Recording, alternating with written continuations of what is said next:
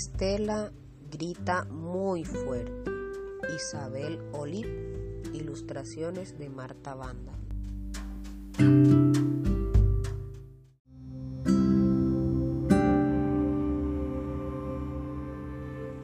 A Estela le gustan muchas cosas.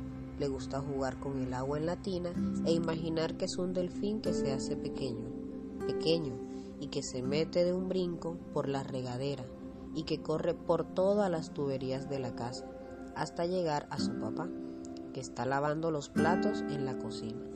Cuando él abre la llave del fregadero, el delfín tiene que volver a convertirse en Estela para no caerse dentro del sartén sucio que tiene su papá entre las manos. También le gusta jugar con sus amigos en la escuela. Tiene muchos amigos. Guille, Bruna, Luis, Ana, María. Pero su amiga, su mejor amiga es Lucía. Con Lucía puede jugar un millón de cosas. Lástima que tenga mal genio. El otro día, por ejemplo, a la hora de la lectura, Estela escogió un libro precioso, con peces fantásticos de colores lila, que es su color preferido, y Lucía se enojó porque ella también quería leerlo, y empezó a pellizcarla en los brazos y en las piernas. Estela, que no sabía qué hacer, se puso a llorar bajito y se imaginó que era un pájaro de color naranja que volaba muy arriba, arriba y que subía hasta el techo para que no la pellizcaran más. Y cuando Estela dejó de notar las uñas afiladas de Lucía, abrió los ojos y se miró las manos para ver si se habían convertido en alas y saber si al final había logrado transformarse en pájaro y escapar. Pero no, es Conchita, la maestra, que separó a las niñas y está regañando a Lucía por su mal carácter incontrolable.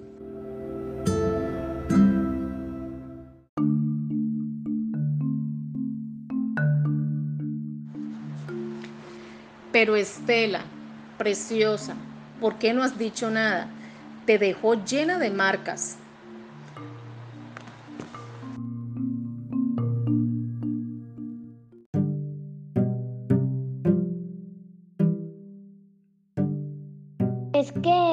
Sabía qué hacer.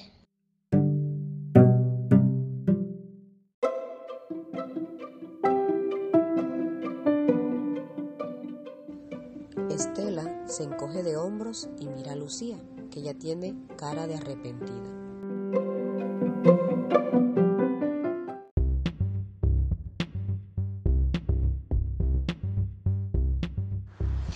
¿Verdad que no te gusta que te peguen?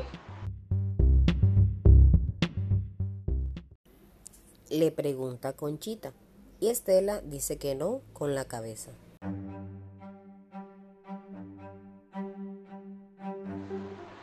Pues cuando alguien te haga algo que no te gusta, tienes que decir que pare. Y si no para, entonces gritas muy fuerte hasta que venga a ayudarte. No debes dejar que te hagan daño.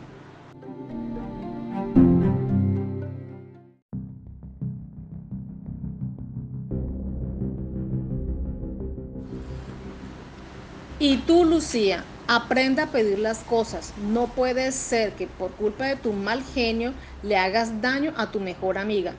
Ándale, dale un beso y pídele perdón a Estela.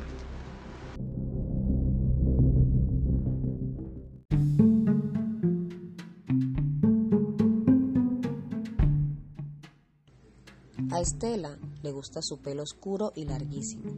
A veces se figura su cabello es un vestido mágico que la protege del mundo y la hace más fuerte.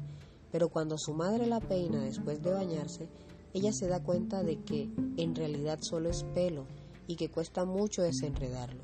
Sus padres siempre le dicen que si se queja se lo cortarán. Y por eso ella nunca dice nada. Pero esta mañana, cuando su mamá le estiró el pelo con el peine, Estela pensó en lo que Conchita le había aconsejado y dijo,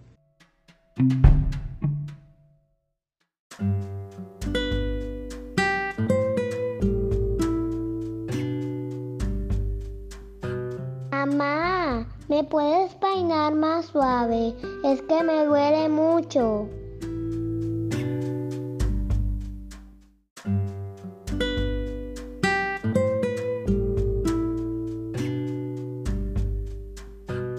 Claro, mi reina, lo haré con más cuidado. Si vuelvo a hacerte daño, me avisas.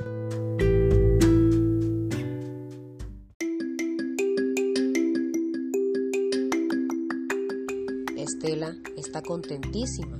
El truco de Conchita funciona.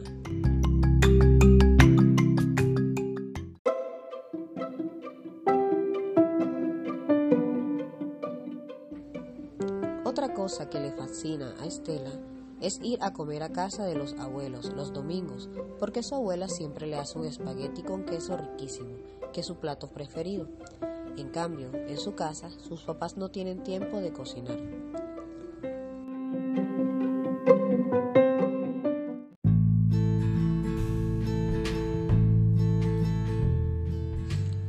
Hasta hace poco también le gustaba jugar con el tío Anselmo, que le hacía juegos de magia con las cartas y le contaba cuentos divertidos, pero últimamente empezó a hacer cosas raras y ya no le gusta tanto. La lleva con él al cuarto mientras los adultos hablan en el comedor. Le quita la ropa y le hace unas cosquillas muy raras por todo el cuerpo, incluso por sitios tan escondidos que ni siquiera ella conoce. Cuando le pasa eso, se imagina que es una nube de azúcar que se escapa por la ventana y vuela.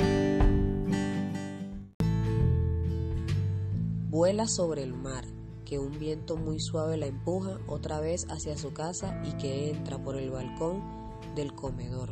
Allí se convierte en una gotita de lluvia que cae sobre la mejilla de mamá y le da un beso muy dulce. La primera vez que el tío Anselmo lo hizo, ella le preguntó por qué le quitaba la ropa y él le dijo que porque era su sobrina preferida y la quería mucho y que ese juego era el más secreto de todos. Como Estela era la sobrina a quien más quería, debía hacerle caso y guardarle el secreto.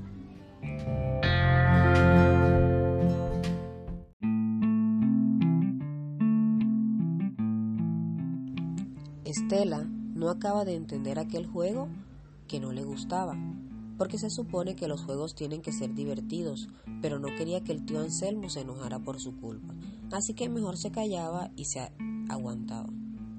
Pero hoy, cuando su tío empieza a tocarla por todo el cuerpo, Estela nota cómo la vergüenza la recorre de pies a cabeza y recuerda otra vez el consejo de Conchita y como mamá le hizo caso cuando la peinaba y le dice,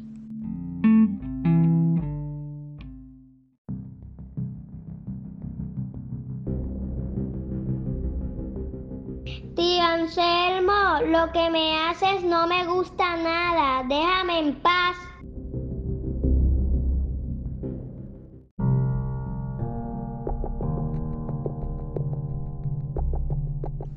El tío Anselmo no le hace caso y Estela nota cómo desde dentro le sale un grito enorme.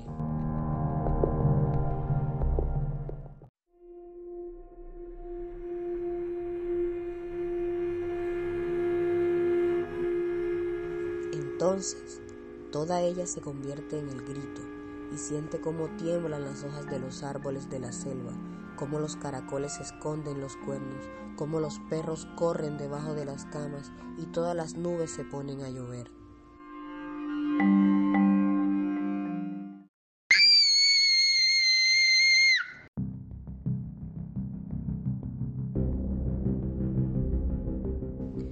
En ese momento, el tío Anselmo se arregla el vestido con rapidez y aparecen por la puerta su mamá y su papá. También se asoman los abuelos y la tía Marta y el tío Javier y hasta la prima Miriam.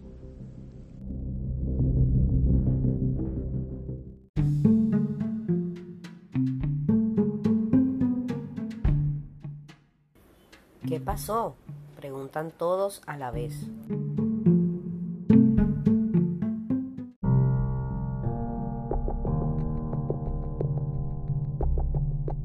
El tío Anselmo, que de golpe se puso pálido como la leche, dice,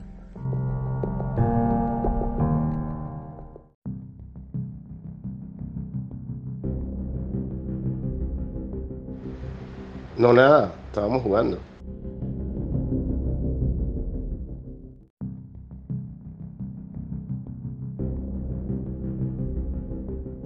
Estela lo mira y dice,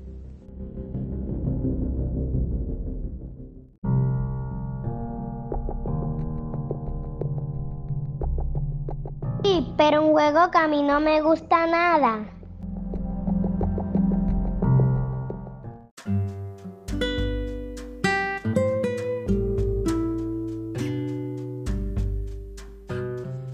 Y Estela corre hacia mamá, que la abraza y le da un beso muy tierno.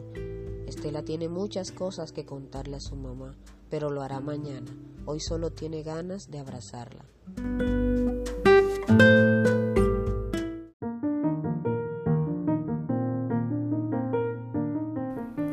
Colorín colorado, este cuento se ha acabado. Espero que haya sido de tu agrado y que pongas en prácticas el grito de Estela.